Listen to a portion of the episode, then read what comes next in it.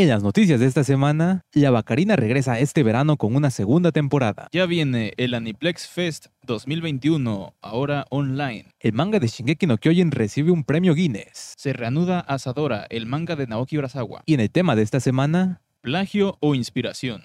la influencia del anime en Occidente. Yo soy Ebra Aquino, también conocido como Aquinoe, Y yo soy René Aquino, también conocido como Pixabit. y esto es Aquí no hay podcast.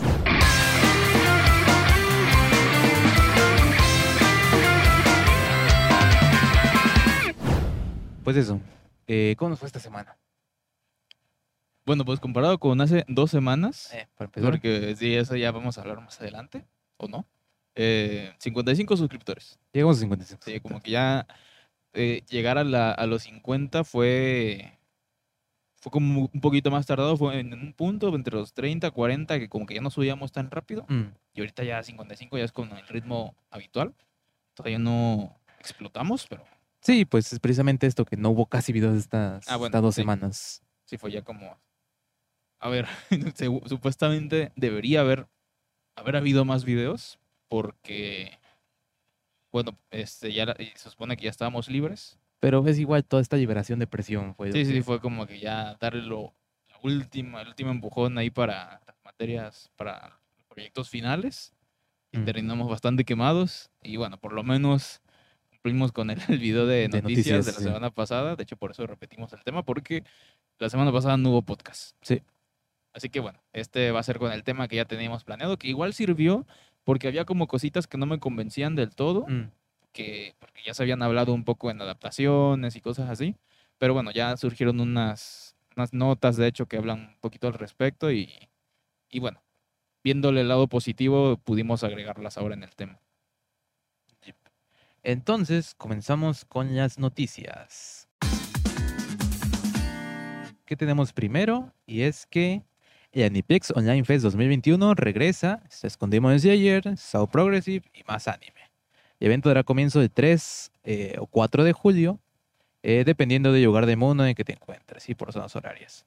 El evento se emitirá en YouTube sábado 3 de julio entre las 6 pm y medianoche hora del Pacífico. Sí, que aquí en horario de México serían, bueno, que México tiene varios horarios, pero en Ciudad de México es el de, sería las 4, me parece. Sí, parece que son menos dos horas, horas. que el Pacífico. Así es, pero eso, el Anifest Online, eh, bueno, Aniplex Fest va a ser online. Este año va a ser transmitido en YouTube. Y pues veremos cosas ahí de segunda temporada de Demon Slayer, la película de South Progressive y pues más animes que nos van Sí, a más traer información al respecto. A ver si, si sale algo ahí interesante, podremos, en la- las noticias de que toque cercano, pues podremos ahí hablar un poquito. Que se va a estar de lleno de cosas porque va a ser estreno de temporada, va a ser inicio de temporada. Bueno, también. Sí. Eh, ok, My Next Life as a Villain is Our Roots eh, Lead to Doom. Fecha su estreno para el 2 de julio con un trailer de anime de Bacarina. Sí, sí. También conocido como el anime de Anime la Macarina. o Ya Hamehura. habíamos hablado, mm, no me acuerdo cuándo fue, que sobre que esa fue una de nuestras temporadas. Creo que el podcast anterior hablamos Sí, de sí, sí. Nuestra Que- temporada favorita. va por Fue en la de las noticias, creo que fue por la de... Ah, ¿Cómo se llama? El, Ah, de eh, Kakushigoto. Sí, sí, sí. Que fue con Kakushigoto y con...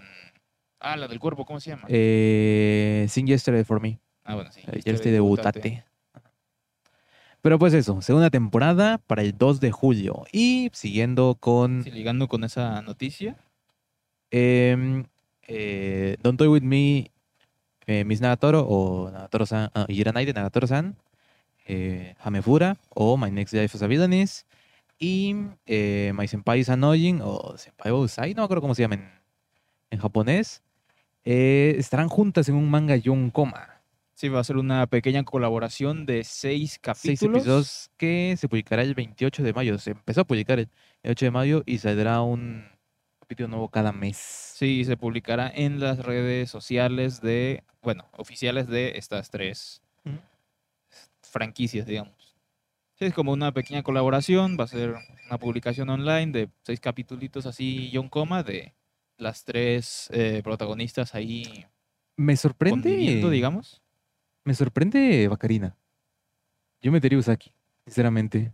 Pero bueno, no sé si tenga algo que ver con... De mis Senpai Annoying sí, es, es, es exactamente lo mismo, pero trabajando. No, no, me refiero de... Ah, eh, sí, este, de la editorial. sí, la editorial sobre todo y de eso.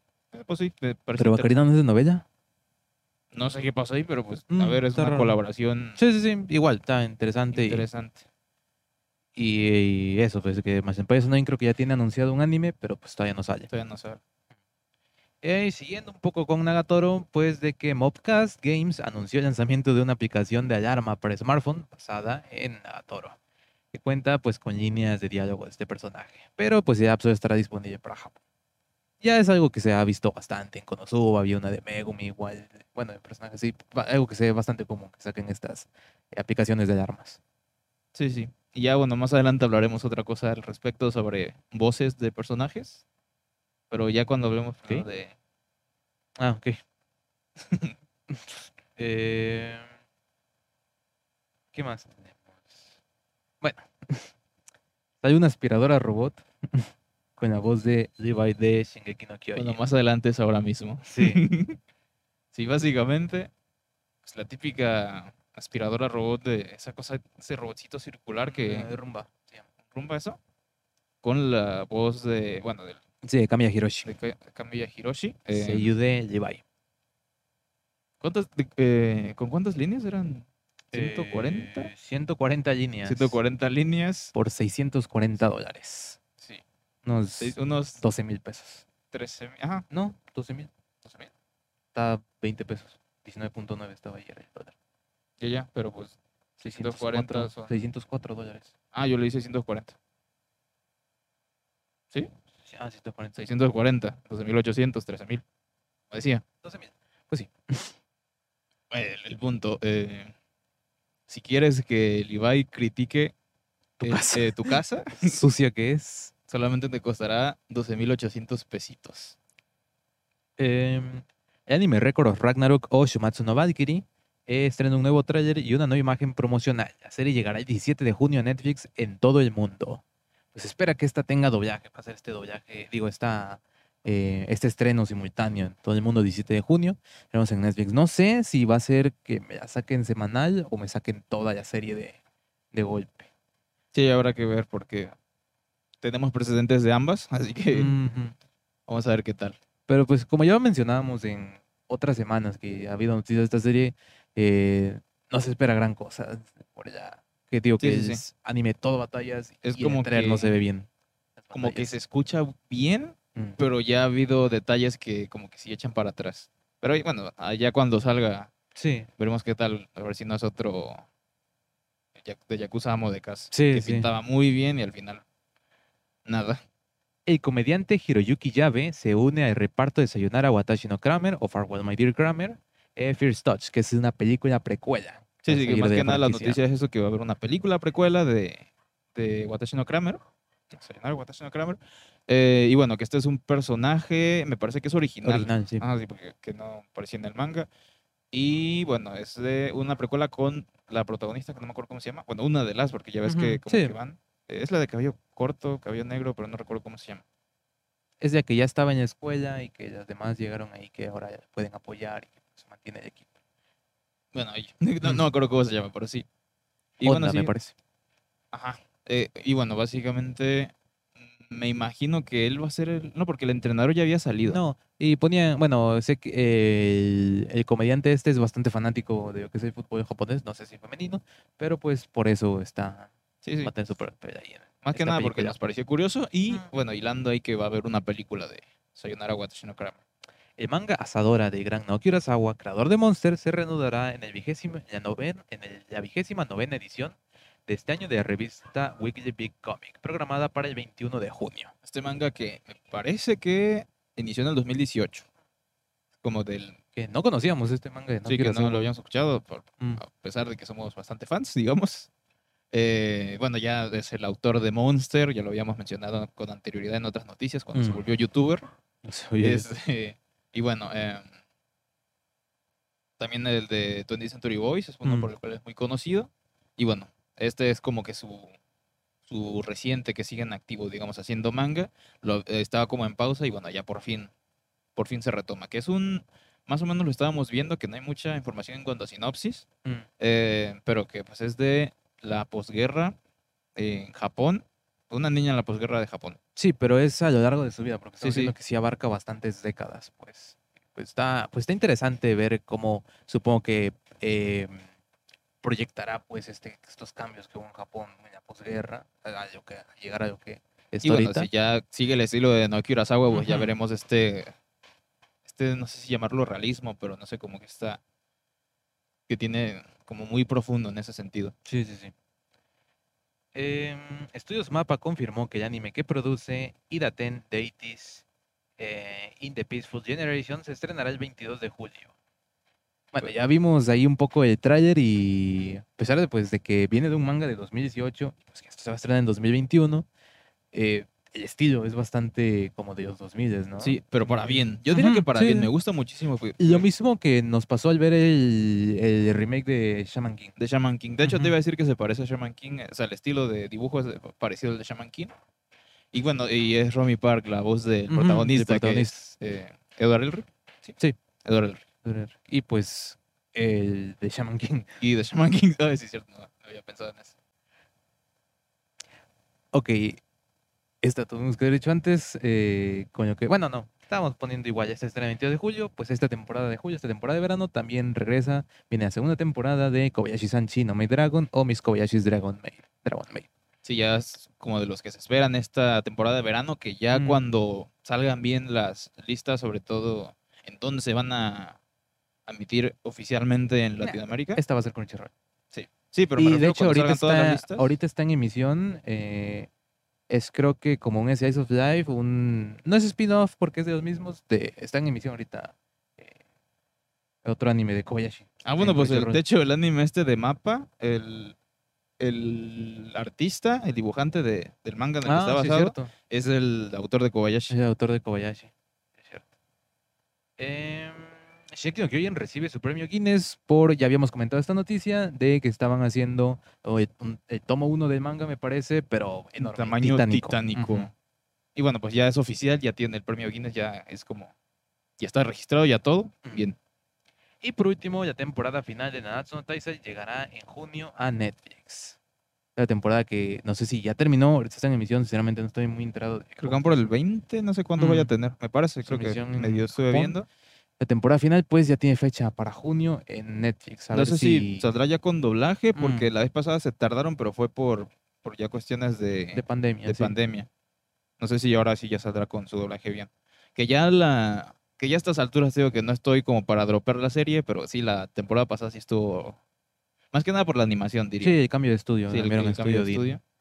Y bueno, ya este sigue siendo Estudio Dean esta Sí, temporada. van a Sí. seguir siendo Studio Dean para siempre. Pero igual la historia como tal tenía puntos interesantes, me gustaba mucho lo de eh, no es tal cual un viaje en el tiempo, pero como que explorar como mil años atrás, cómo estaba la Mm. guerra demoníaca, todo esto, era como que una parte interesante, pero no sé, como que hubo detallitos ahí, no sé si tengo que ver 100% la animación, pero como que sí lo sentí decaída comparado con la, la primera y la segunda temporada, que para mí es, es, es de las mejores. Es que siento que la primera y segunda temporada tampoco, en cuanto a así lo que dices de historia y esto, era tan buena, pero la animación ayudaba a realzar estos momentos que tenían ahí de Bueno, sí. combates o eso. Y también ahora el doblaje ya de la segunda Sí. temporada es, de lo mejorcito que ha habido. Pero pues sí, esas fueron las noticias de esta semana. Igual estuvo ahí, eh, como decirlo, variado. Sí, las sí. cosas que vienen. Que ya vamos a ver que ya las próximas noticias, no sé si va a ser tal cual las próximas, pero pues que ya se acercan los estrenos de, De temporada que ya vamos a ver. Sí, que durante esta temporada ya hemos estado viendo eh, entre Funimation y Crunchyroll han estado dando ahí como pistas de los animes que van a traer eh, esta, esta temporada de verano. Eh, bueno, pasamos al tema de esta semana. Plagio o inspiración. Y la influencia del anime en Occidente. Ok, aquí creo que primero hay que hablar de estos animes, que son animes, que son tal cual animes, que llegaron fuerte a Occidente. Aquí eh, hablar de los shonen grandes, básicamente. Dragon Ball, Naruto, Saint Seiya, podríamos decir Saint incluso antes. Seiya, eh, no es shonen, es eh, shoujo, Sailor Moon. Ok. Se- pues creo que son esos cuatro. Es que más hay que hablar de que son animes. Pokémon. Pokémon, de hecho, Sí, sí. y que llegó, es que la gente que no sabe, pues, que ellos ven y son un, un cartoon, otra caricatura más. Que también, de hecho, entra mucho en el tema decir que en Japón anime significa animación. Así le dicen a los, a los, a los monitos animados de en general. Sí, cuando hablan de un cartoon americano dicen caiga y no anime, es un anime extranjero. Es ultramar, pero se ocupa para extranjero, pues. Sí, sí. Entonces, pues es eso ya. Mm. Como que tener este punto que. Pero sí, vamos a tomar que cuando hablamos de anime. Sí, nosotros nos referimos puramente a animación, animación japonesa. japonesa. Este, ¿me sirve un poquito de agua? Ah, pues sí. Eh, y obviamente creo que estos son como, como yo decía, estos son los más grandes, los animes más famosos que más se han extendido en todo el mundo. Aquí obviamente conocemos más el caso latinoamericano, pero en todo el mundo es, ha sido prácticamente esto. Em, igual, aquí como de pasada, hablar que el, un gran parte de este peso, de esta influencia que tienen, es gracias al doblaje Sí. gracias al doblaje que tienen. sea, eso que, pues, que la gente eso que no sabe, que no está escuchando ahí en japonés y leyendo con subtítulos, eh, sino que pues, está viendo esta, como las otras caricaturas que ve, como, yo que sé, Bob el Constructor, como Elmo, como Piazza Sésamo, pues, que ven, ven otra ahí, simplemente hay otra historia, pues, ahí con, están escuchando en su idioma y es gracias a eso que se, que se han esparcido tanto, pues. Ya nada más como punto aquí. Mm. Obviamente, muchísimo antes de empezar a ver anime, pero que más o menos ya tenía una idea de que existía. Yo decía que Dragon Ball no era anime. Mm. Porque no tenía hecho, estas características. Siempre cuando te preguntan como cuál es el primer anime que viste, te dicen sin contar, eh, yo que sé, Dragon Ball, Doraemon, eh, todos estos que son los que se dicen ahí de la infancia. Y por eso nosotros cuando hablamos, cuando hicimos el episodio de Dead Note, Dead Note estaba básicamente en ese lugar porque, pues ya, según como que conocíamos anime, pero ya metiendo, más bien no conocíamos anime, pero ya metiéndose en el mundo este, en el mundillo, ya eh, fue, es que el primero era Dead Note. Y por eso, pues, creo que había que empezar con estos de que sí, son anime, pero como que han pasado esta barrera, pues, de la cultura. Sí. De hecho, pues, aquí- bueno, ¿qué ibas a decir? Ah, eh, mencionar que también hablando de esta barrera de la cultura, hablar de lo que hizo, que hace eh, Fox Kids, Ah, de horrible. esta eh, Pokémon, pues, de que quitaron los onigiris, los cambiaron por sándwiches, Quitaron los openings. quita- cambiaron el cambio Sí, de sí, los el- el- openings, los openings sí, son de diferentes. Pokémon. Que, A ver, tenemos gracias a eso eh, Atrápalos ya, que me encanta, pero también me encanta la versión japonés. Ajá, la versión japonesa, no me acuerdo su nombre. Pero pues sí, este. Eso gracias que no nos tocó con Dragon Ball, porque Dragon Ball no fue por medio de Estados Unidos que nos llegó, sino eh, fue, Fue por- directo. fue directo de Japón. Sí, de porque en. Estados Unidos los openings de Dragon Ball son diferentes también. Y bueno, algo que ya habíamos mencionado anteriormente en los doblajes es de que toda esta idea que se tiene pues en Estados Unidos del anime de todos estos diálogos internos súper largos es principalmente por el doblaje de Dragon Ball.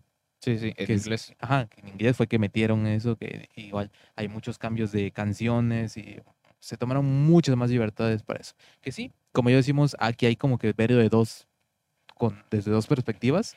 Y la primera de esto de preservar tal cual lo que sea original, ya para que ya puedan ver en, en cada quien su idioma, a adaptarme ya, pues, localizarla, que también sirve pues para su expansión en... Eso es lo que estaba viendo, pues, ya saliéndonos un poco del tema, pero pues yo en, llevo Mm. una clase de que es de literatura dramática.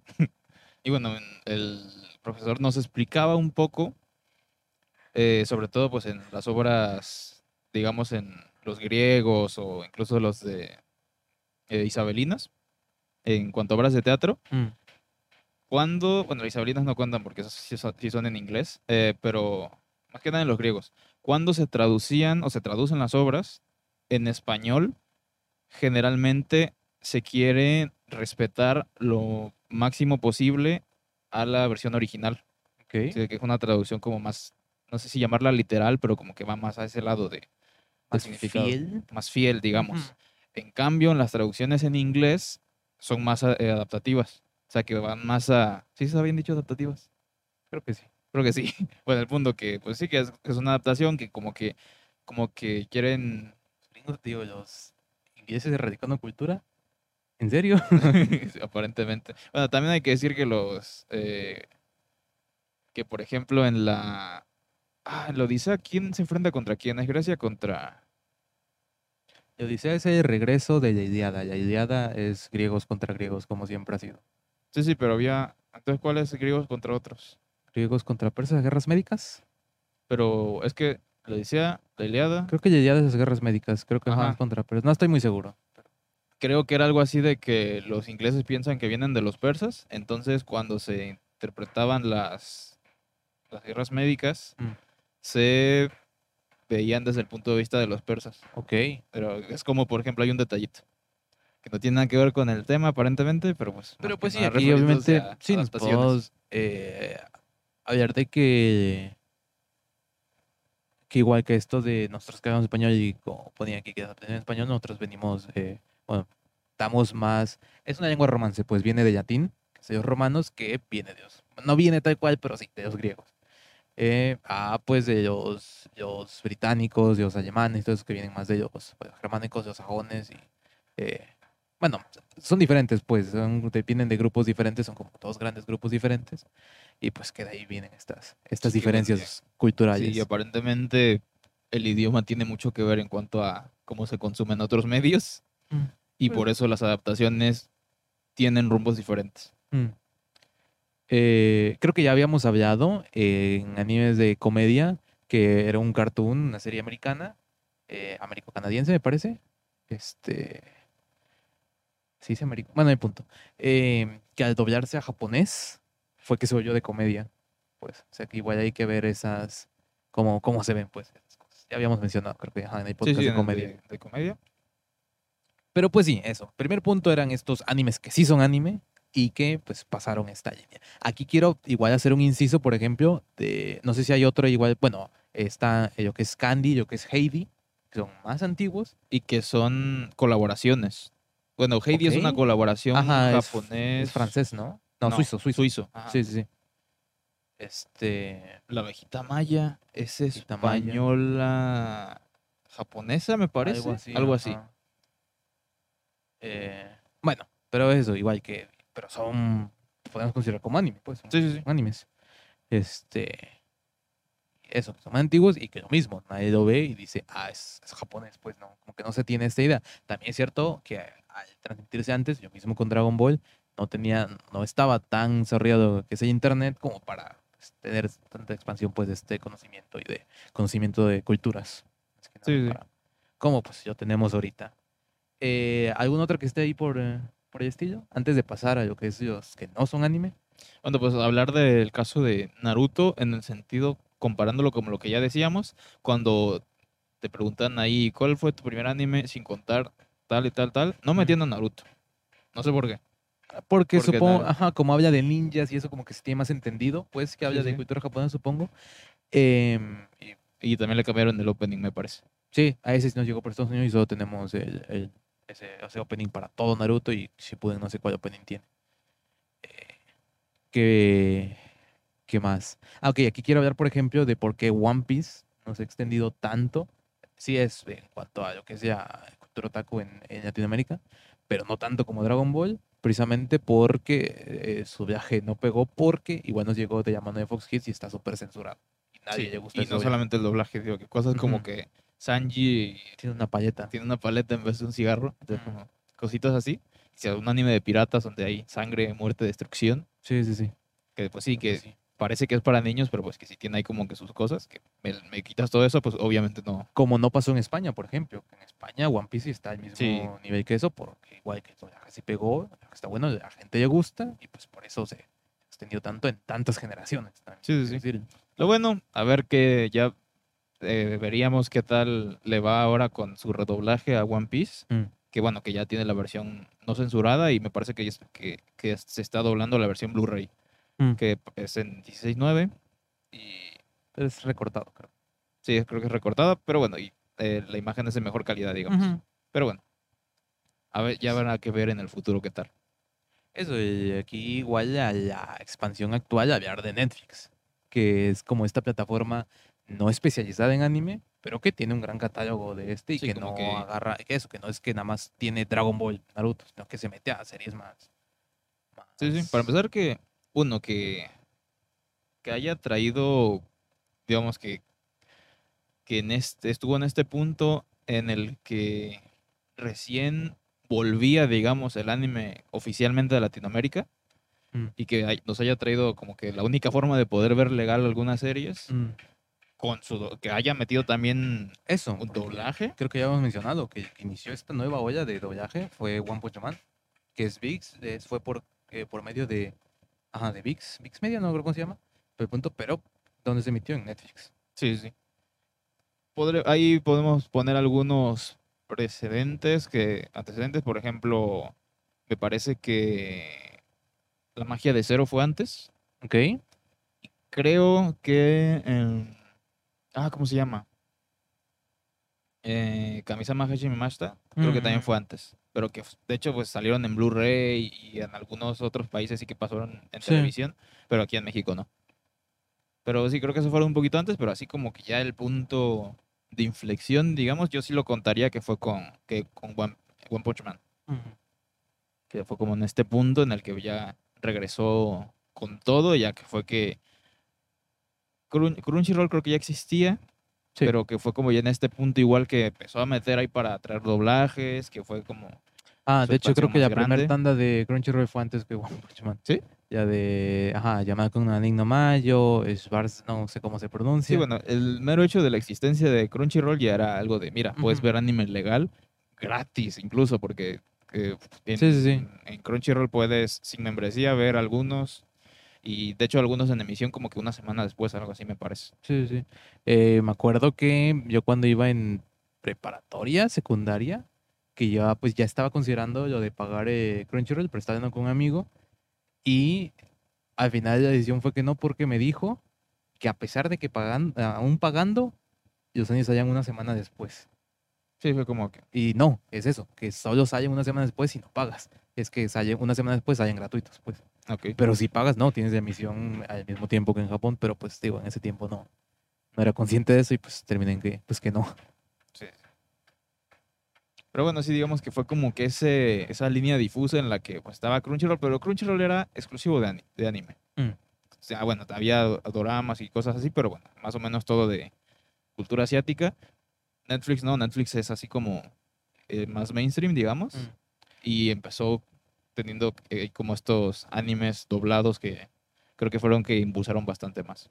Y creo que ahorita que estamos hablando de Netflix y que, que es más mainstream, hablemos de estos originales de Netflix ya pasando a los que no son anime. Y Sí. precisamente uno que vimos hace poco que se, bueno, No, no, no vimos hace poco. sí, sí, la Pero última temporada. La última eso. temporada salió hace poco y- Ujú. y, la, y, pues obviamente la vimos porque pues una que, que seguimos desde que salió cada temporada que fue Ujú. Castlevania. Castlevania, así es.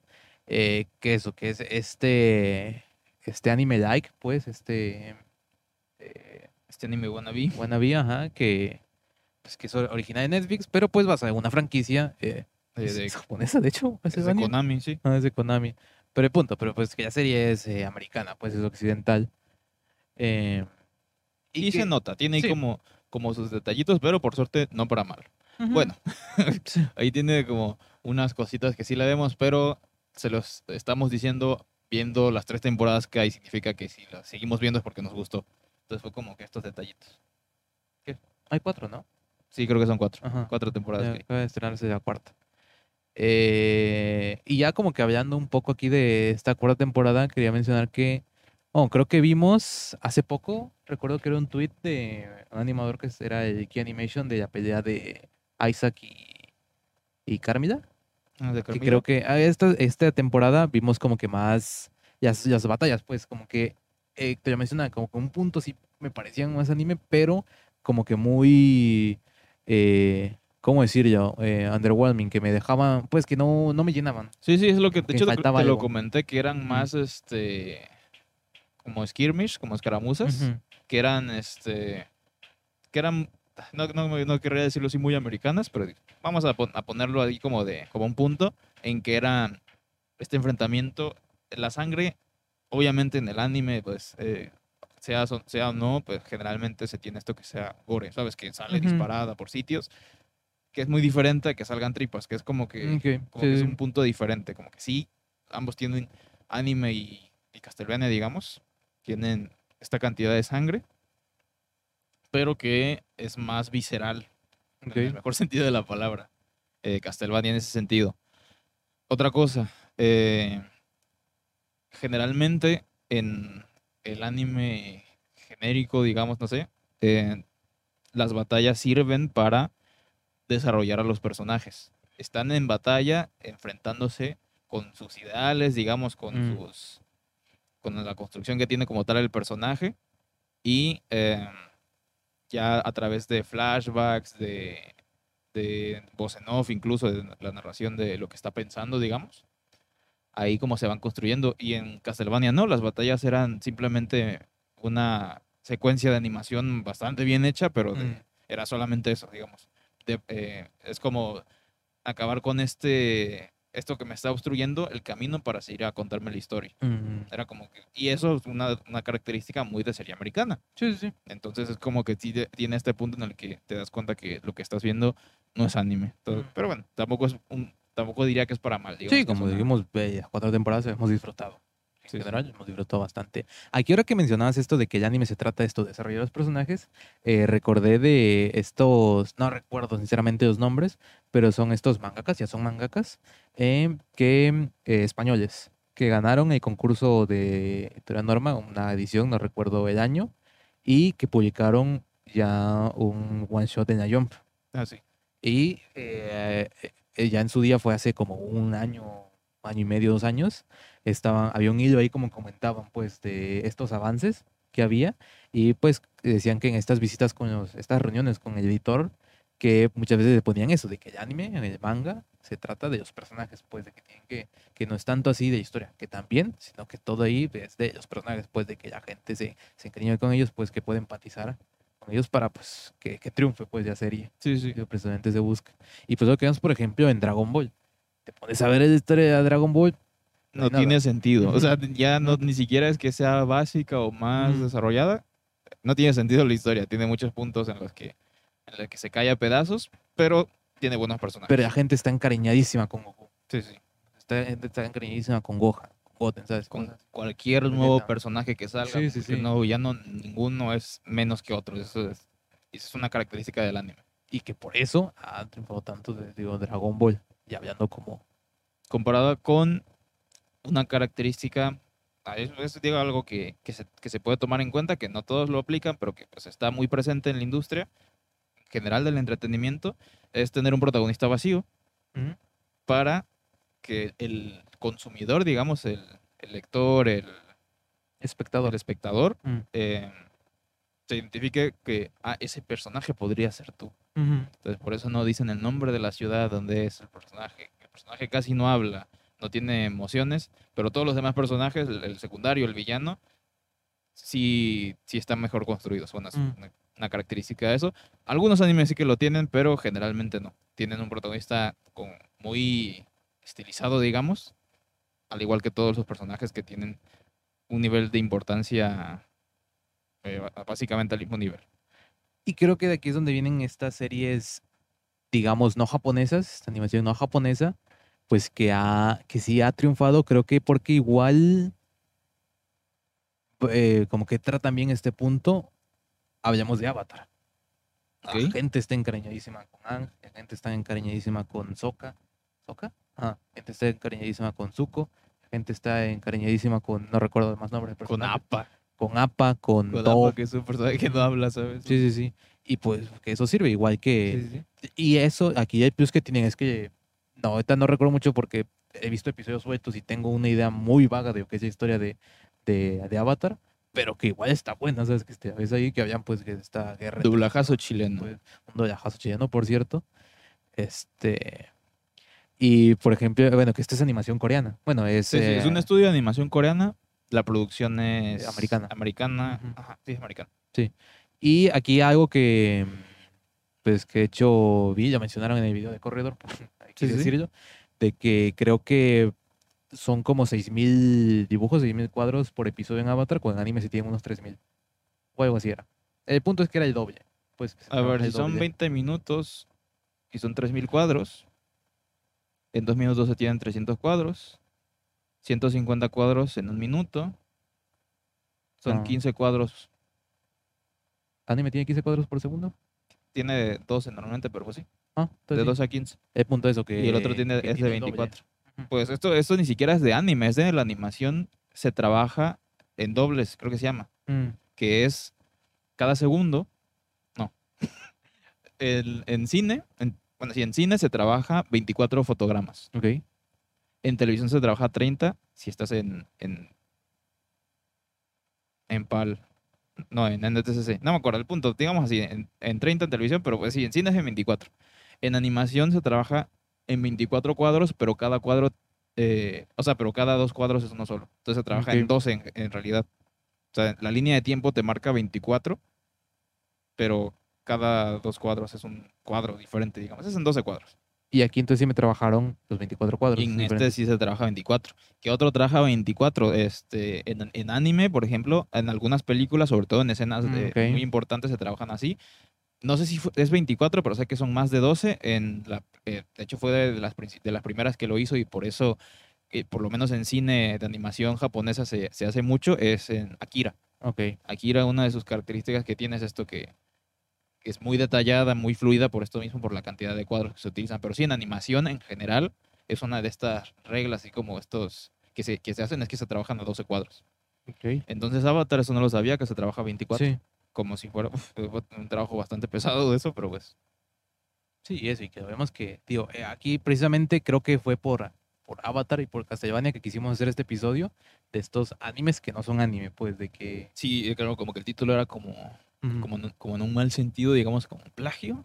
ujú, en Sí, sí, sí. realidad es como que al final sí que salen obras bastante que tienen una per- repercusión bastante importante. Y aquí, por ejemplo, una que siempre se ocupa como meme, pero igual de, ah, es mi anime favorito, no sé qué cosa, Ben 10.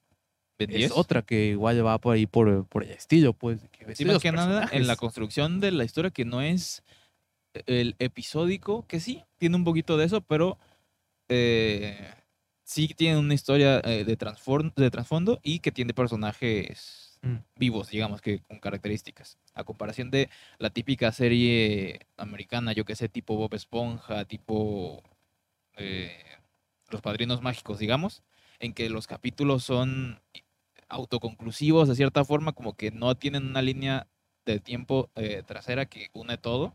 Puedes ver los capítulos en el orden que quieras y pues siguen Mm. siendo, o sea, como que no te pierdes nada. Ben 10 tiene un poquito de eso, pero sí que tienen este, esta historia, esta, digamos, excusa de, eh, de estas vacaciones que tienen este Mm. viaje por Estados Unidos con el abuelo y enfrentándose a los, a los alienígenas. Quiero decir, eh, por cierto, ahorita es Ben 10, pero eso de que. Que se está habiendo, ha habido muchas noticias, está hablando mucho ya del live action de leyenda de Ang. Ah. Una serie. que va Una serie de live action, a ver. Pero No me hacer, gusta bueno. porque la última noticia fue que estaban los showrunners del, del, del original, pues, de animación, Sí. y ya se salieron. Uf. Así que a mí ya no, ya ese día me dio No sé yo porque, porque no es como que no pueda, pero iba a decir, no creo que pueda salir porque la película live action de Leyenda de Ang, pero no lo sé. Esa estuvo buena, porque para el doblaje, ah, no estuvo buena, pero estuvo bueno de que para el doblaje, sí es en México, pero eh, eh, estuvieron los principales, pues, de, de Chile. Ajá. Sí, pues por ejemplo en las películas de Bob Esponja hacen eso también, que el doblaje se hace en México, pero las voces, Importantes, por así sí, digamos que las películas pues tienen personajes originales, digamos, son voces en- en me- de actores de- eh, mexicanos o estampales, lastimosamente. Ujú. Em, pero bueno, ya las voces que todos conocemos, que igual el doblaje de Bob Esponja es eh, venezolano es bastante bueno. Bueno, ahorita es de todo el mundo. Sí, ahorita ya está todo el mundo porque cada quien dobla donde, donde esté. Pero, eh, pues sí. Eh, siguiendo esta línea de. Ah, bueno. Aquí hay que hablar también de los animes, bueno, animes, de esta animación china que últimamente está surgiendo. Principalmente aquí conectando con una nota reciente que hubo de que eh, muchos animadores japoneses han. Esto salió. A ver, vamos a ir por partes. Eh, la noticia esta salió primero, ya como que se tiene esta idea general de eh, las malas condiciones de trabajo que se tiene en la industria de animación japonesa. Em, pero pues salió más que nada con esta última temporada de Shingeki no Kyojin, ya s- pues que se trabajó a marchas forzadas para pues poder ya sacar que trabajó Mapa y que después salieron muchas noticias de, de las condiciones de trabajo que se tenían eh, pues eh, los animadores después de Mapa que por un lado ahí ah, el meme de este de ah no pueden ver a su familia pero pues por otro que en realidad eran condiciones infrahumanas Sí, sí, sí. las que se tenían. Bueno, pues salió igual una noticia de pues que ahorita está creciendo fuertemente la industria de animación china, pero que están trabajando, están contratando animadores japoneses porque pues, los animadores japoneses si van prefieren trabajar ahí porque tienen condiciones de trabajo humanas y les pagan mejor. Pues, ¿Para qué voy a trabajar en otra? Y pues ah, últimamente he visto algunos que principalmente eh, y luego lo que hay es que sacan eh, simplemente trailers eh, para juegos. Por ejemplo, ahorita uno que está eh, muy fuerte, Genshin Impact, tiene uno que otro ahí trailer eh, tipo anime, pues. Sí, sí. Es eso. Con Eh, animación 2D. ujú, Y que, pues, eso, que han sacado, eso que, lo que ha salido, pero creo que ahorita todavía no, hay, no me entero de ninguna serie ahí que ha, que ha sido esa. Eh, hay unas, por ejemplo, regresando con Netflix, eh, Big Fish and Bigonia, una que he visto. eh, es película, bueno, esta es chino-coreana, esta fue anterior, se en 2016. eh, fue trabajado por VNT Studio y un estudio animador, ah, y Estudio Mir. Ah, Estudio Mir fue el que trabajó Avatar. Ah, ok. Sí, es cierto. No sé quién lleva ahorita, pero sé, por ejemplo, que Ah, Mira- no, llevo Corra. Ok. Ah, ok. Que Miraculous, eh, bueno, es una serie francesa Mm, que ah, se anima, es animación 3D, CGI, se anima en Corea, ok. pero que por un pequeño instante pudo haber sido uno de estos, no sé si contarlo animes que no son anime, porque pues si era, si iba a Mm, ser en Japón, iba a ser por, eh, eh, Toei. por no, no era Toei, era, este, Sí, porque salió noticia de dejen de hacer eso y anímeme bien Dragon Ball, porque era el episodio 5 de ¿Sí era Dragon Ball donde Toei? se veía horrible Goku. Era Toei. ah, yo pensé que era, no, a ver, investigalo bien, porque creo que era Madhouse. Según yo era Madhouse, pero investiga quién, quién lo iba a hacer.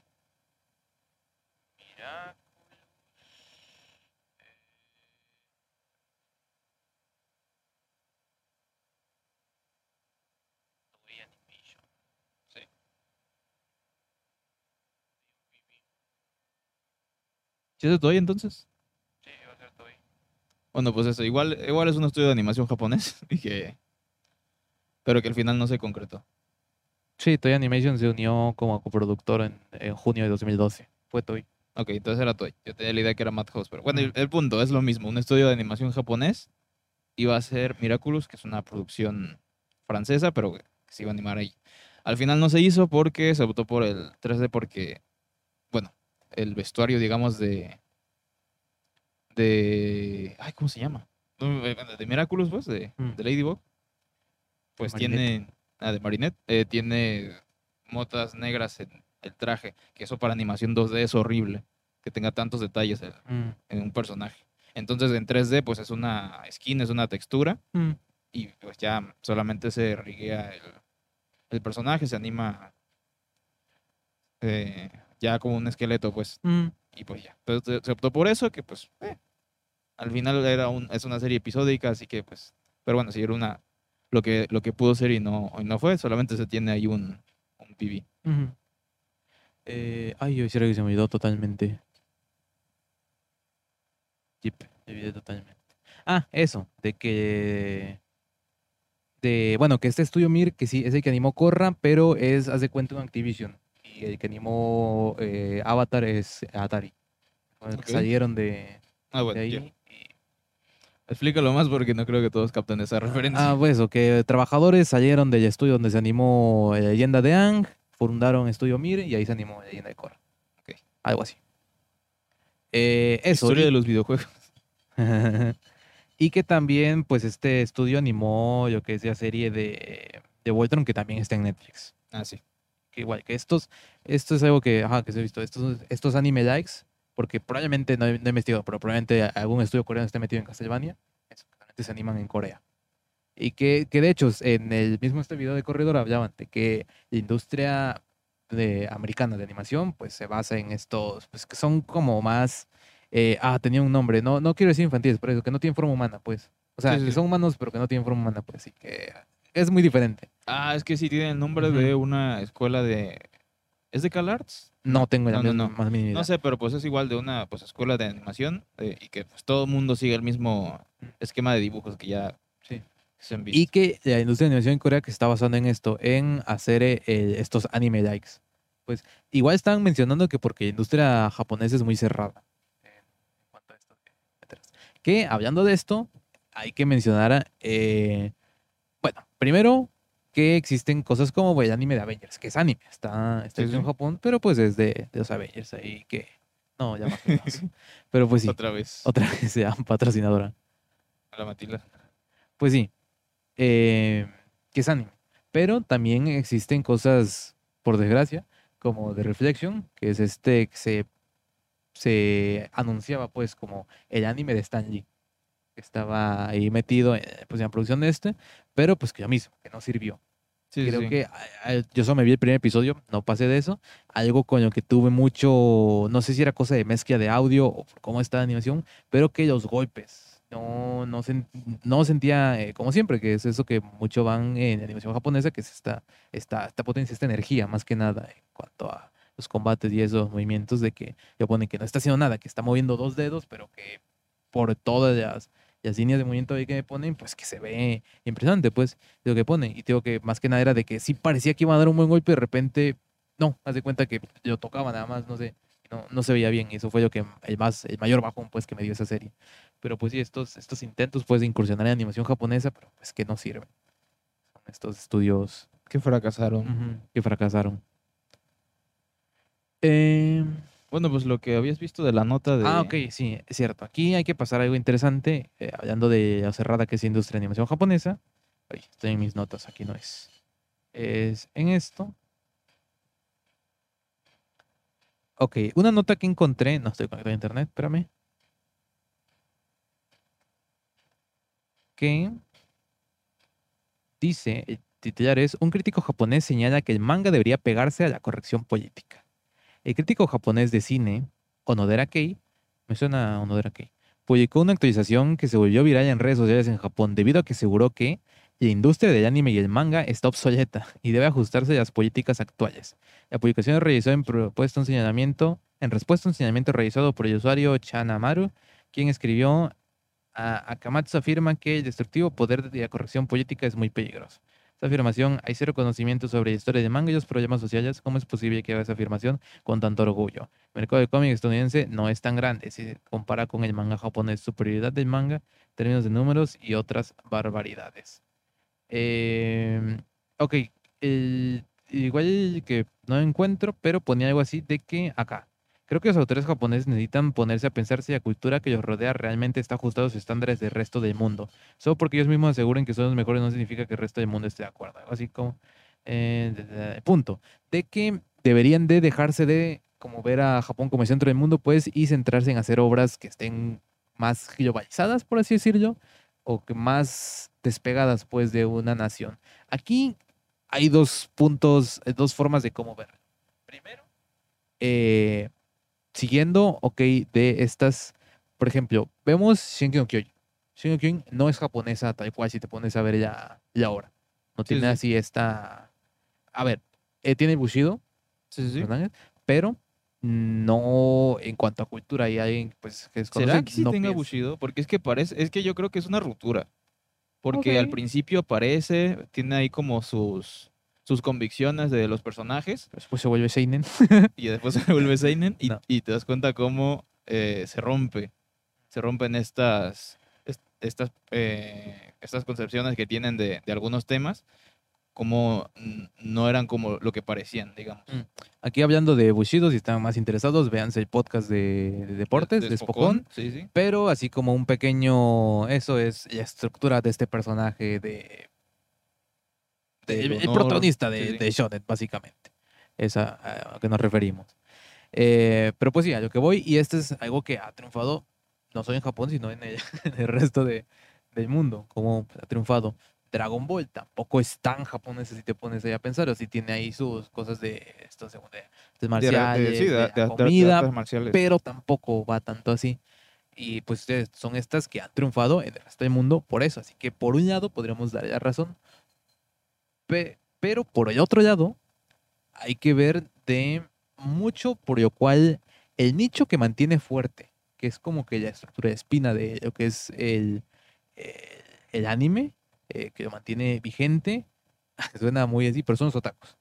Y son principalmente los que más, los más eh, acérrimos otakus, por así decirlo. Son japofílicos. Ajá, y eh, principalmente esto viene de los animes Slice of Life.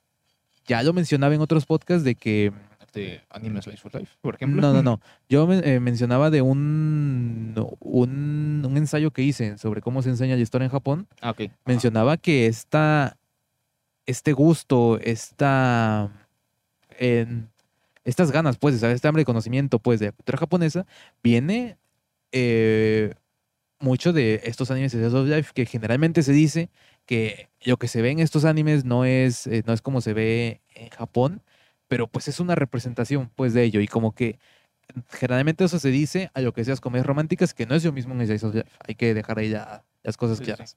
Eh, de los Slice of Life sí es una vista más, eh, más, no sé si decir realista, más humana, más cruda, más seca, pues, de cómo es, no seca. Es una capa menos de. Ujú. Como de realidad, digamos, en cuanto a Sí. una obra de ficción. Se basa, Eh, Le quitas lo que es una estructura aristotélica y simplemente lo sueltas a ver un, un pedazo de vida con un inicio y un final solamente marcados por eh, lo que pasa en el día a día y no tanto por eh, el villano a vencer, digamos. Y estas so- sí son muy centradas, pues, en que es eh, Japón, pues, como, como cultura. Y como mencionaba, a mí me parece que lo que, man- lo que mantiene, pues, como la columna de lo que es el anime son estos, este, estos animes con estos otakus, pues, que van directamente a eso, a lo que, a lo que, pues, que se mantiene. Pero, como ya mencionaba también, es cierto que estos que han triunfado más, que han trascendido, pues, estas barreras, son los que están menos apegados a la cultura japonesa. pero es que- no diría que este anime está obsoleto, sí, ahí como dice eso. Ese es el punto. Yo, eso es lo que más me hizo ruido a mí. El hecho de. Yo, yo me iría más del lado de eh, eh, los nuevos mangakas o los nuevos eh, animadores deberían centrar más sus historias a nuevos horizontes, pero no forzar a que decir que lo que se está haciendo ya está obsoleto, porque Mm. no creo que ese sea Sí, el sí. caso. Yo creo, yo creo que pues es, es importante, es bueno que pues que sí, que se exploren nuevas temáticas, eh, nuevas formas de contar eh, las historias, pero no renegando de lo que de lo que realzó, digamos, a la, Mm. a la cultura del anime y del manga, que, que obviamente ya tiene sus, sus cimientos bastante importantes.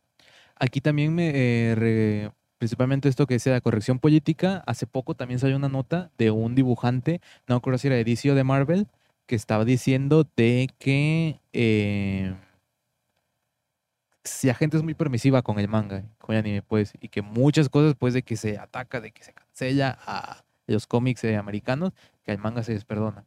Yo más que nada creo que tiene que ver por la cultura Sí, de origen. Son culturas muy diferentes. Sí, que es por la cultura. que vemos casos como el de Nagatoro, vemos casos como el de Usaki, que cuando llegan pues a esta, a, pues principalmente de Estados Unidos, pero digamos Occidente, pues que se les ataca igual, pero pues como la gente va a eso de que pues que no, no compres, pues que viene de otra, de No otra tanto cultura. que no comprendes que venga de otra cultura, sino que no entiendes lo que realmente se está contando la obra. Porque ya Mm. más o menos hablamos de, pues sí, el caso de Nagatoro y todo eso, tiene como ahí su partecita de, de romantizar el bullying. Pero, al- pero lo que realmente te está hablando es de lo difícil, digamos, que es expresar las, eh, los sentimientos. Entonces ya te vienes aquí con Slice of Life que te cuenta y te da como estos pequeños vistazos de, ah, mira, en realidad esto no es lo que, lo que quería decir, pero pues fue lo que terminó pasando. A diferencia de cómo lo pintan, de cómo se quiere cancelar este tipo de series, por el, la- el lado más superficial que se pueda, porque no, no o sea, tampoco es- están obligados obviamente a ver una, a, a sumergirse más en la, Sí, sí, en la sí. historia, pero pues igual, digamos que es muy... Por ejemplo, eh, igual hace poco eh, me encontré en Twitter. eh, eh, de hecho, estaba en por el topic, por el tema de, de historia.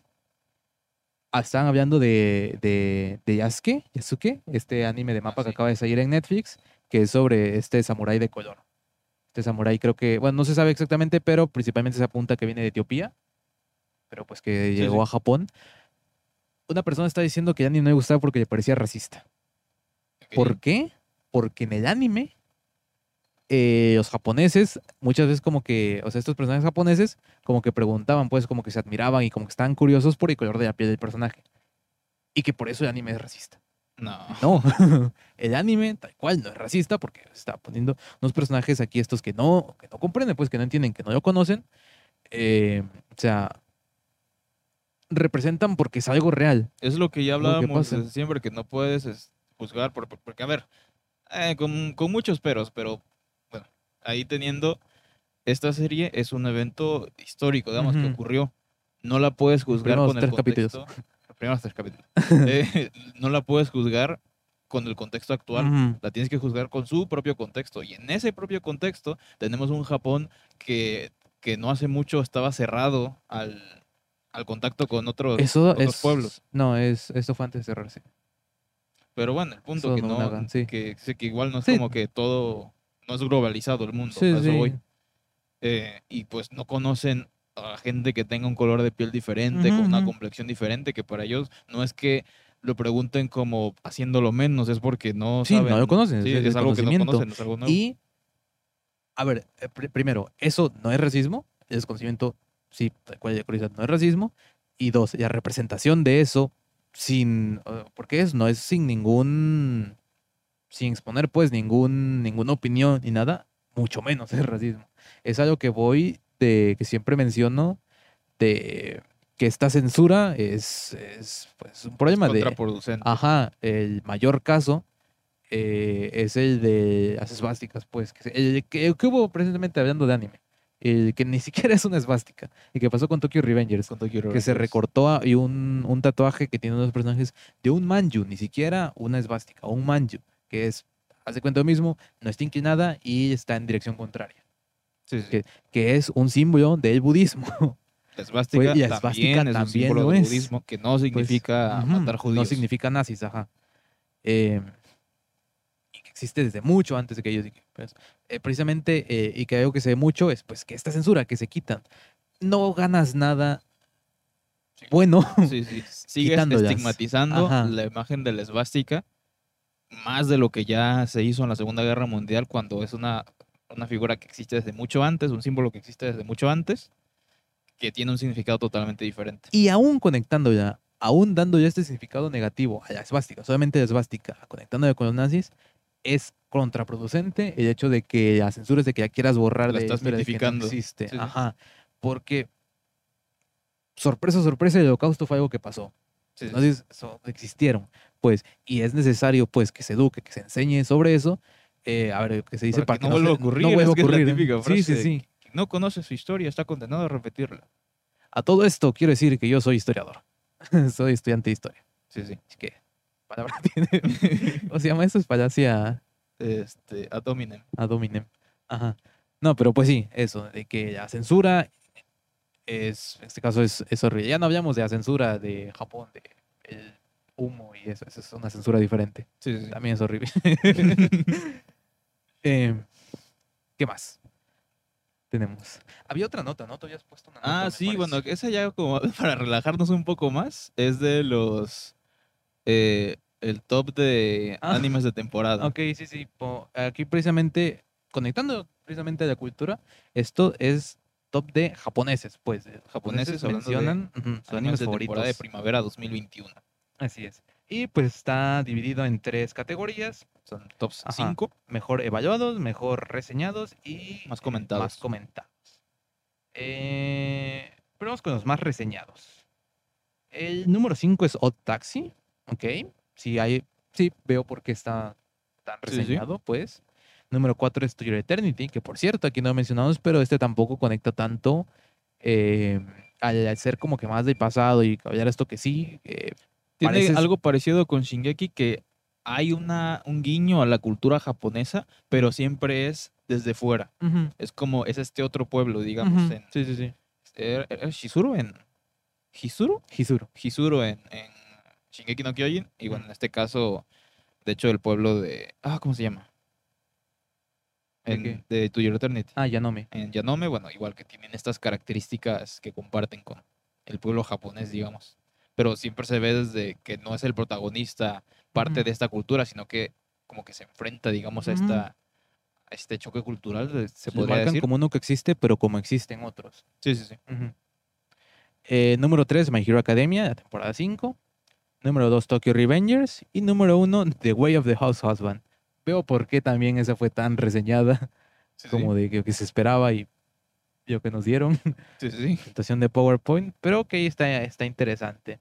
Pero eso, que el primero, Odd Taxi son 372, no sé reseñas de dónde, creo que no marca. Y The Way of the House, House Husband son 1414 reseñas. Sí, sí, simplemente es puntuación. O sea, gente que se metió a puntuar, sería, no sé.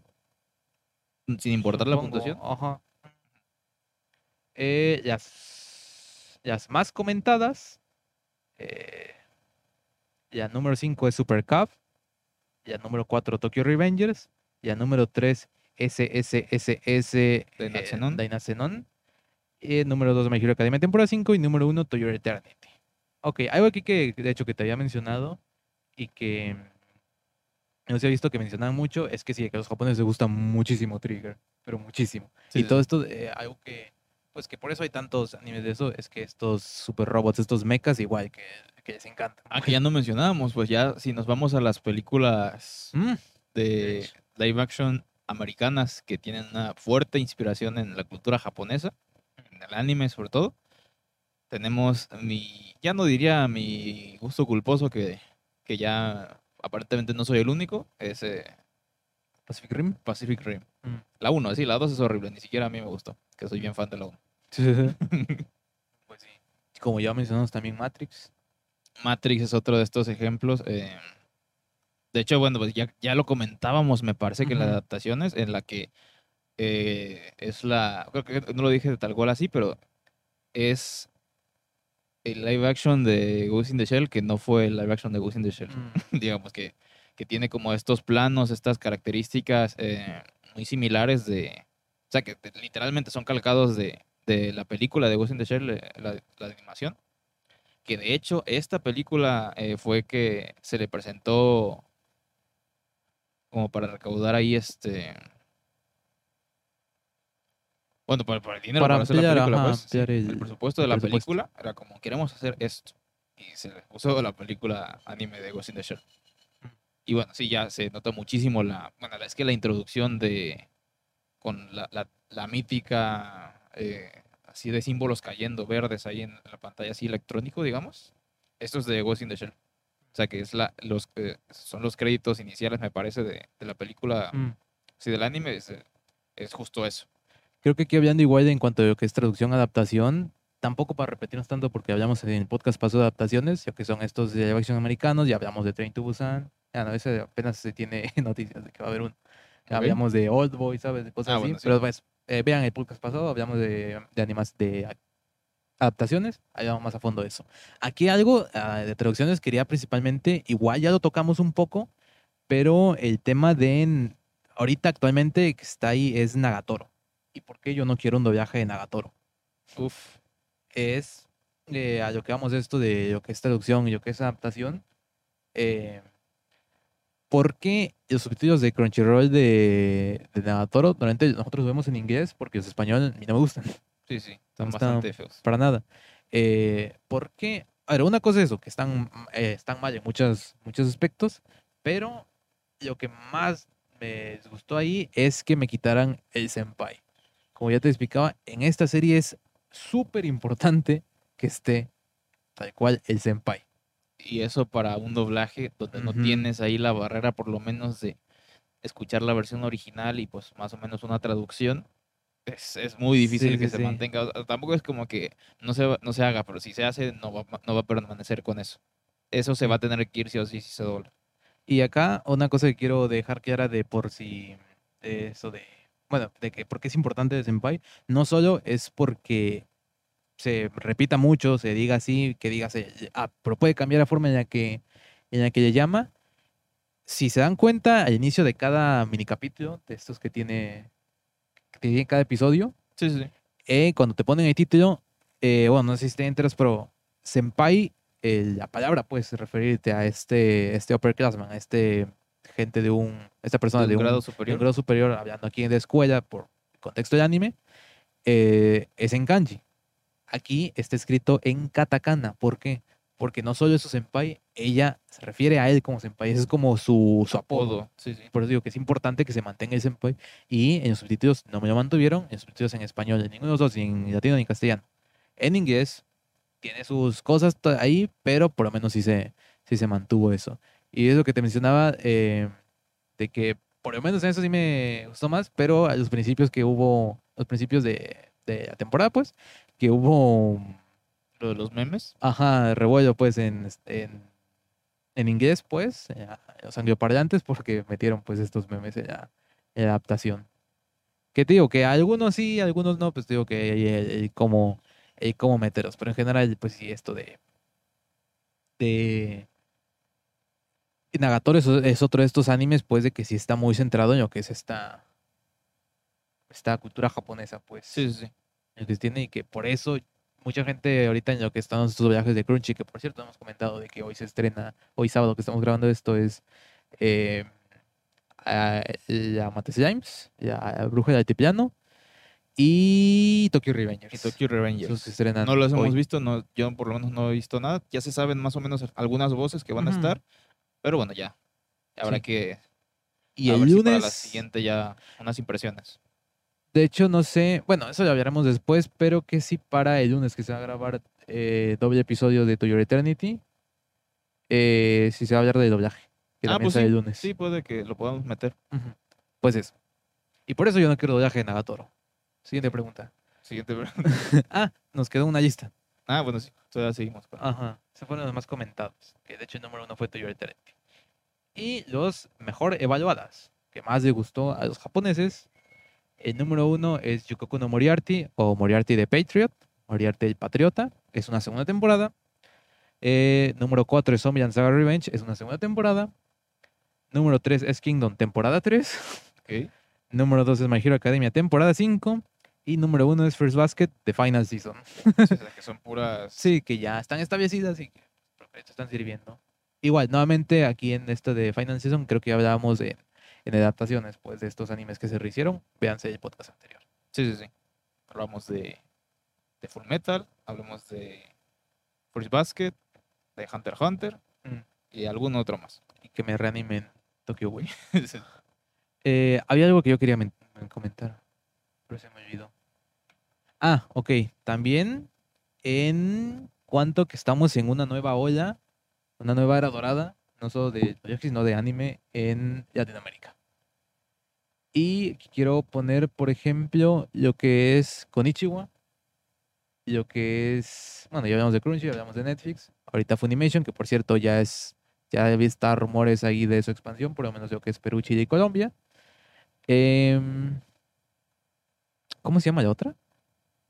Anifes. Ya que trajo. Eso es en el cielo. Creo que es Anifest. Anifest. ¿Sí? Ajá. ¿Son los de Matsuri? ¿Quién son los de Matsuri? Sí. Ah, los bueno, que sí. trajeron a Yamahiro y eso.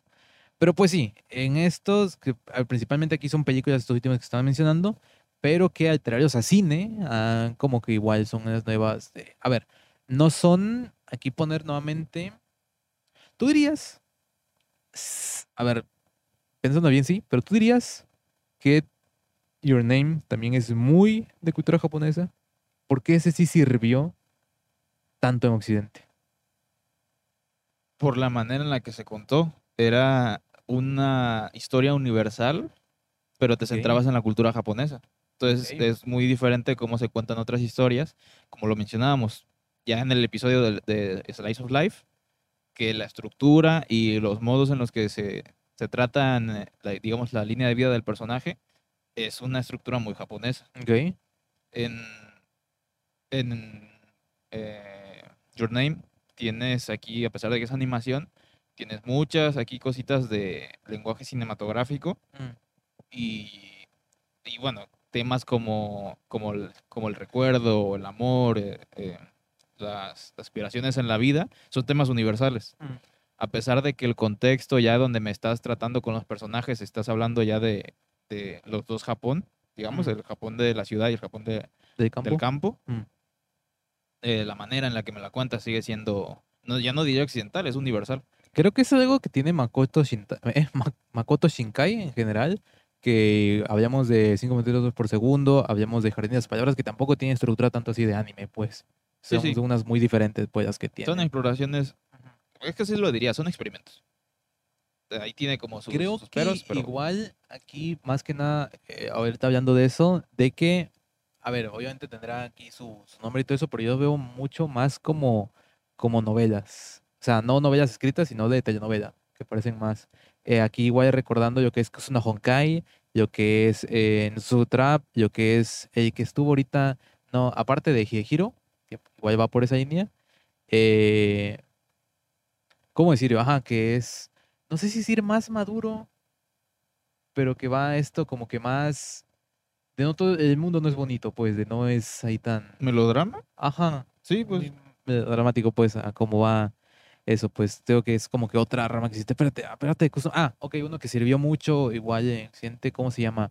Eh, Domestic Nakanoyo, Domestic Girlfriend, igual, va mucho por esa línea, creo que es como que otra línea, y que al tener estructura, igual creo que han servido bastante bien en Occidente, y que ninguno de esos han doblado, por cierto.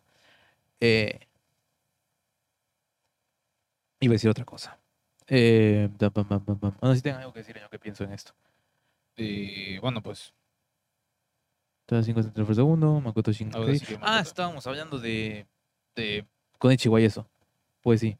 De que, a ver, Your Name, como digo, ya que sirvió más en Occidente, esta fue de que ya trajo, hablando de México, directamente Cinépolis. Que Sí, esta no sí, fue por que- mano que de no por- Konichiwa. que no fue por festival, que Ujú. luego traían como un evento especial que se rentaba, digamos, la, la sala y se traían ahí como una función especial, sino que tal cual en cartelera. Mm, cartelera de, de Cinépolis. Y que por eso que pasó yo que ya mencionabas, de que ya pude ver dos veces seguida, de que ver con amigos, allí pum, verá contigo.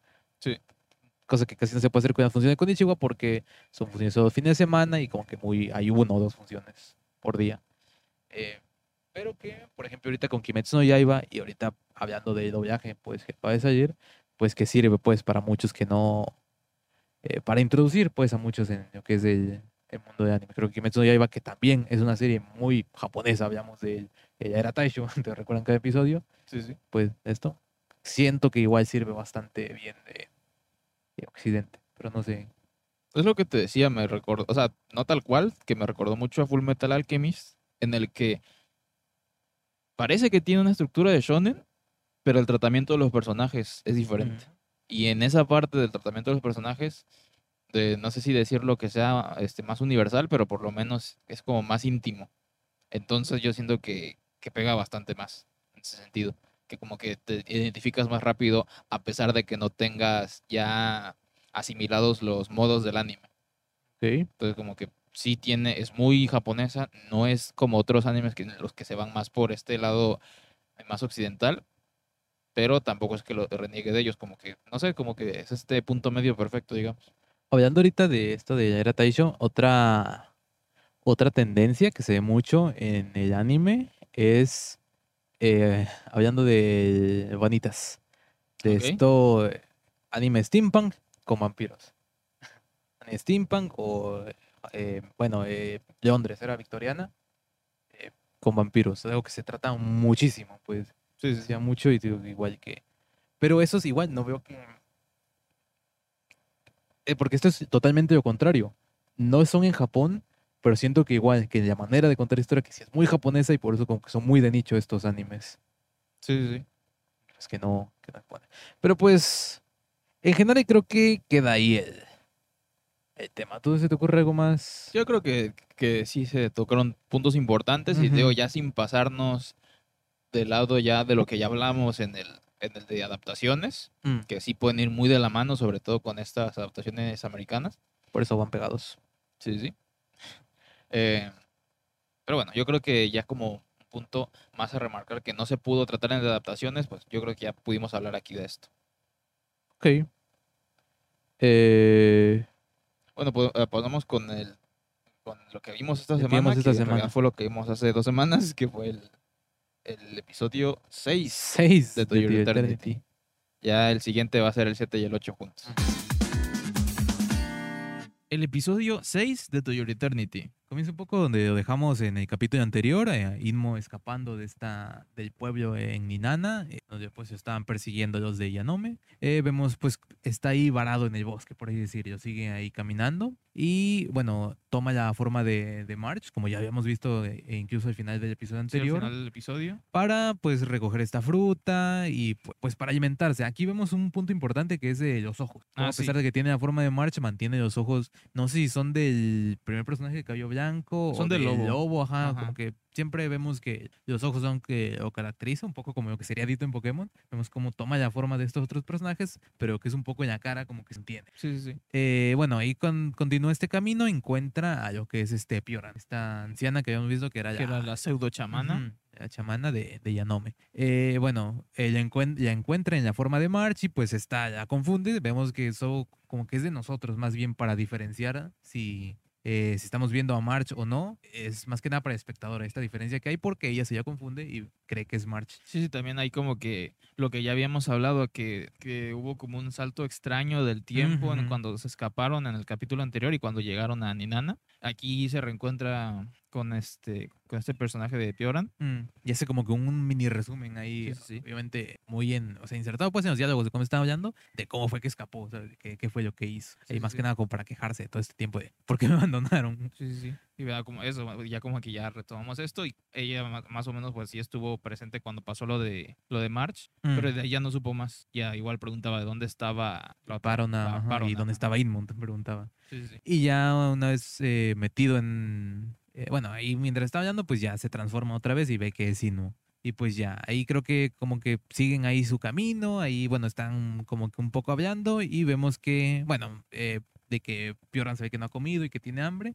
Y aquí algo importante es que vemos pues esto, como Inmo va aprendiendo, va absorbiendo este conocimiento y como que re- reproduce un poco esta esta rutina, este primer en- encuentro que tuvo con March, que es con las peras de cómo se subía al árbol March, ya se arrancó y se comía unas y le tiraba otras a, a Inmo. Bueno, aquí Inmo hace lo mismo, se sube al árbol en la forma de March y pues tira estas peras a, a Pioran, que está ahí en, pues pidiendo comida. Bueno, pues ya ahí como que siguen ahí su, siguen hablando, ahí pues intercambiando esto de, pues, de qué, qué se va a hacer y vemos cómo siguen su camino y encuentran este, este mapa y Pioran pues como es de Yanome está como que más en esta cultura pues de lo que son los mapas, de lo que es la escritura, el dibujo aquí, pues está copiando este mapa para seguir, eh, bueno, saber a dónde dirigirse más que nada. Eh, y aquí es eh, uno de los puntos importantes del capítulo que es de que Inmo pues vemos que está interesado en el conocimiento, pues interesa ahora en lo que es la escritura. Y pues ya un poco Pioran le enseña eh, eh, as- algunas palabras. En, a todo esto ya hemos visto cómo eh, lo que es el habla de Inmo ya va mejorando. Sí, sí, como tiene que un igual- vocabulario. Ajá, eh, de hecho, pues es como Mm. este paso de tiempo Mm, en el que, bueno, tienen esta rutina que están en un viaje.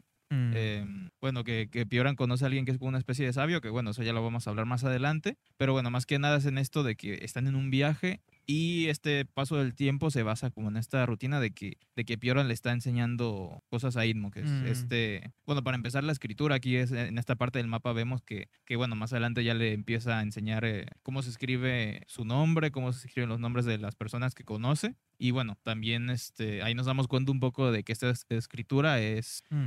es- no es una, estructura silábica, pues, pero la estructura silábica pues es... bastante parecido a lo que es el, japonés, vemos ahí. Bueno, un poco eh, tal cual no la forma de los caracteres, pero y cómo se ocupa. eh, para- bastante parecido a lo que es el hiragana o el katakana. Eh, eso, vemos cómo pues va aprendiendo ahí estas, estas nuevas palabras. Vemos incluso cuando están comiendo este pescado ahí que, que dice gracias, dice pues que, que sí, pero que hay otra expresión que sirve más, como que va aprendiendo igual un poco a cómo usar las palabras. Pero bueno, eso, como mencionabas, eh, aquí más que nada pues esto sigue el viaje. En realidad aquí... eh, más que el desarrollo pues de esta de conocimiento pues de diálogo aquí de Idmo no hay nada así más importante vemos cómo pues siguen eh, llegan a esta ciudad portuaria y eh, suben ahí a un barco y van como mencionabas Pioran conoce a a una persona que es muy sabia y que puede saber algo de Idmo, pero pues está en una isla. Y entonces pues siguen ahí su pues el camino, van hacia ese lugar. Ya llegando a esta isla es donde eh, Vemos lo que ya veíamos en la preview del capítulo anterior, esta que nosotros ahí más o menos de- decíamos que era una criatura de barro, pero ya vemos que es como ramas, así como una planta, madera, ajá, como madera, que bueno, que primero ahí fue como que lo que ya más o menos hablábamos en, en videos anteriores, de que se presenta ya esta voz que tenemos del narrador como un personaje. Sí, sí. Y ya por primera vez ya lo vemos ahí tal cual, que ya se presenta ahí como, como el padre, digamos, de Inmo, el creador. Y Aquí no sé si sea más como tipo. ¿Ves como en el episodio anterior? Inmo fue el único que como notaba a este espíritu, este fantasma de, de March. Ahora siento que un poco, eh, porque el único que lo ve es, es Inmo. eh, Pioran no, no ve a este personaje, este, el creador de, de Inmo. Creo que es más a, a esta, como que el nivel de percepción de Inmo está a un, está a un nivel mayor. sí, sí. Eh, bueno, eh, vemos pues eso, como este como que detiene el tiempo, pero dice que Inmo lo puede seguir escuchando y van hablando. Aquí menciona una cosa importante, que es eh, la misión pues que tienen, que dicen que es salvar a, a ese planeta, creo, salvar a la humanidad, algo así. Prepunto, supongo que va aprendiendo porque será importante en algún suceso, en algún evento que pasará eso. Bueno, eso es simplemente una teoría mía. Eh, en lo que en cuanto al combate, eso vemos esta criatura que... eh, que se entiende que es como una versión anterior, digamos, un experimento fallido de, de este creador, que tiene una habilidad similar a la de Inmo, que es la de copiar eh. Aquí, eh, bueno, otros seres vivos. Con la diferencia de que Inmo copia y este roba. Sí, sí. Y pues aquí es como vemos este, mm, este enfrentamiento, donde este nuevo ente, bueno, este de, de ramas de madera, de raíces, le roba esta información a Inmo y pues este va cambiando en, cuan- en todas las, las formas que ya tiene, que ha, que ha ido absorbiendo todo este conocimiento y cómo pues se va perdiendo y, y precisamente el narrador y creador este, la deidad, le dice que no sabe lo que perdió, pero que ese...